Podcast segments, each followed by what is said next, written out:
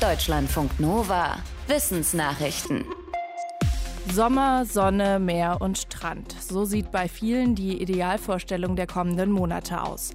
Leider liegt an vielen Stränden mittlerweile nicht nur Sand, sondern immer wieder auch Müll. Unter anderem alte Feuchttücher und Q-Tips. Und das könnte gefährlich sein, wie Forschende aus Schottland warnen. Sie haben an zehn Stränden am Firth of Forth an der schottischen Ostküste sowohl Plastikmüll als auch Algen und Sand gesammelt und die Proben im Labor analysiert. Dabei stellten sie fest, dass an Feuchttüchern und Q-Tips häufiger Fäkalbakterien wie E. coli und menschliche Krankheitserreger hafteten als auf Algen oder an Sandkörnern. Außerdem schienen diese Krankheitserreger gegen verschiedene Antibiotika resistent zu sein. Den Forschenden zufolge kann Müll aus Abwässern an Stränden Krankheitserreger verbreiten und stellt damit ein potenzielles Gesundheitsrisiko dar. Unsere Leber bleibt offenbar unser ganzes Leben lang ziemlich jung.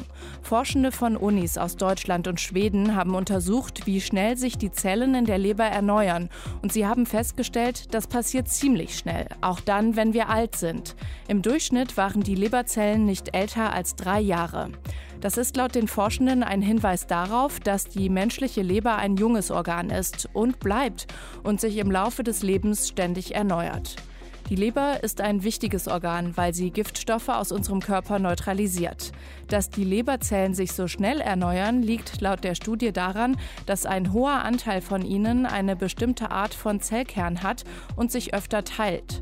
Die Forschenden sagen, dass trotz dieser Erneuerung durchaus Leberschäden auftreten können, vor allem im Alter. Sie wollten mit ihrer Studie dazu beitragen, die Rolle der verschiedenen Leberzellen besser zu verstehen. Die neue größte Pflanze der Welt ist eine Seegraspflanze vor der Westküste Australiens. Forschende der Uni Western Australia haben sie entdeckt und genauer untersucht. Der Rekord kommt nicht durch die Höhe der Pflanze zustande, sondern dadurch, dass sie sich so weit ausdehnt. Sie bedeckt eine Fläche von ungefähr 200 Quadratkilometern. Das heißt, sie ist doppelt so groß wie die Nordseeinsel Sylt. Das Seegras gilt laut den Forschenden als eine einzige Pflanze, weil sich die Halme permanent geklont haben.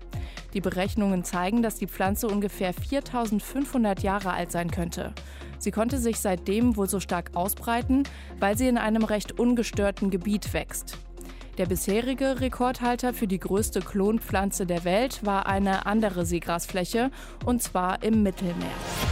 Wenn sich bei einer Veranstaltung viele Menschen mit Covid-19 anstecken, dann spricht man von einem Superspreader-Event. Und dabei stecken sich die meisten bei einigen wenigen Infizierten an. Das haben Forschende aus den USA und Kanada festgestellt.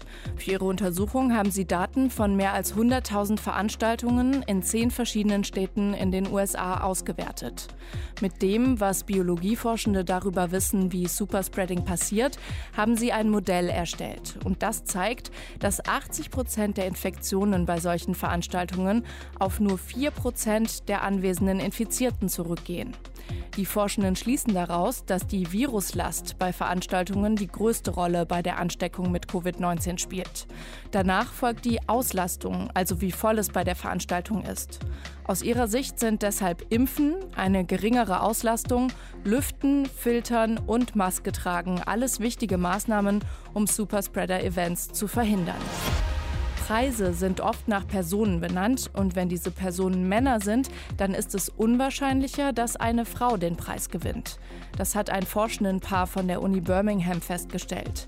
Die beiden haben fast 9000 Empfänger und Empfängerinnen von rund 350 wissenschaftlichen Preisen seit dem 18. Jahrhundert gesammelt.